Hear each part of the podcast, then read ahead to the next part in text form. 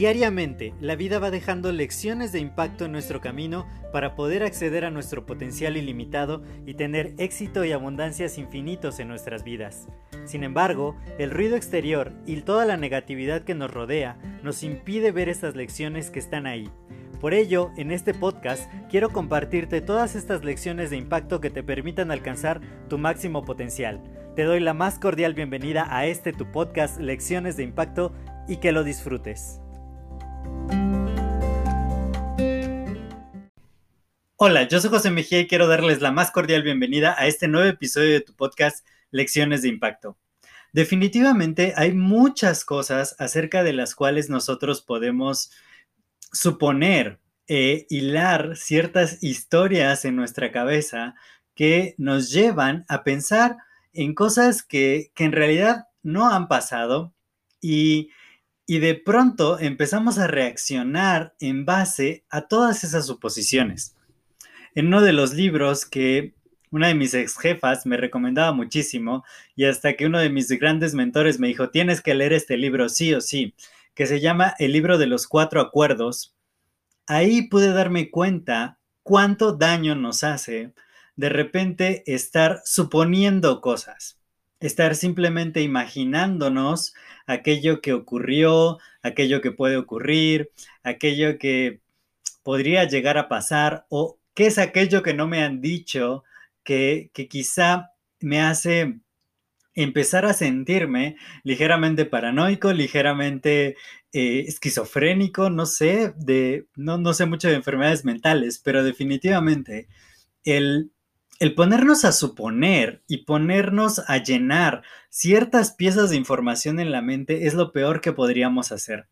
Hay mucha, mucha información allá afuera y hemos de repente empezado a obviar, a obviar muchas cosas y no nos tomamos el tiempo, no nos detenemos a hacer las preguntas que son necesarias. ¿Por qué tenemos que empezar a llenar los huecos de información que tenemos en nuestra mente? Cuando alguien nos empieza a platicar algo, cuando alguien nos dice alguna cosa, nosotros empezamos automáticamente a suponer y a rellenar y a imaginarnos que es todo aquello que no nos ha dicho, que no nos han dicho, que no sabemos, pero empezamos de acuerdo a cómo estemos nosotros en nuestro mood, en nuestro estado de ánimo, empezamos a ponerle de, como, diría, eh,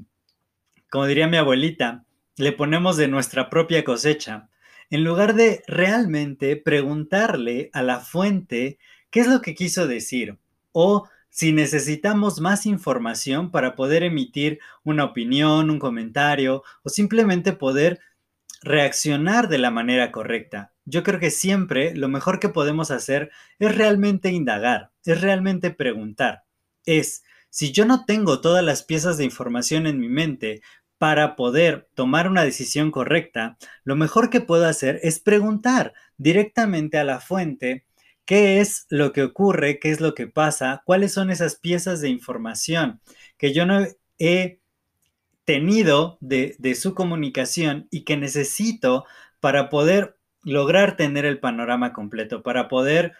dejar de caer en malos entendidos, en discusiones, en de pronto te puedes enojar con un gran amigo y simplemente porque te imaginaste cosas que no eran. Realmente de, de todas las cosas que, que de repente olvidamos hacer es que podemos tener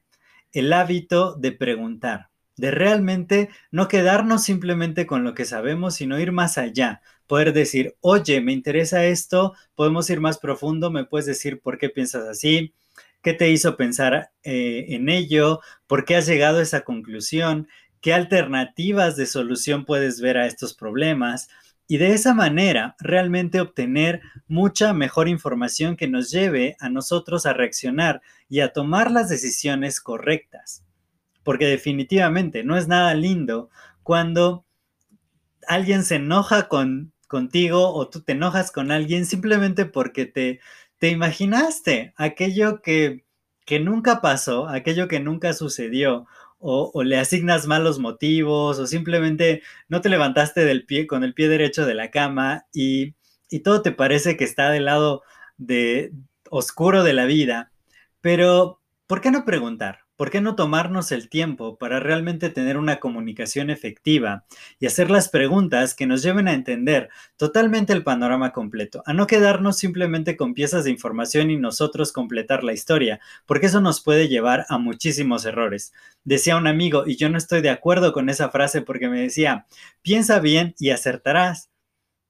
No, me decía, perdón, me decía, piensa mal y acertarás. ¿Ven? Es que en mi mente, no cabe esa idea. Pero me decía, piensa mal y acertarás. Y digo, no. O sea, por lo mismo de que tú estás pensando mal, estás empezando a buscar aquellos indicios que, que son neutros que te llevan a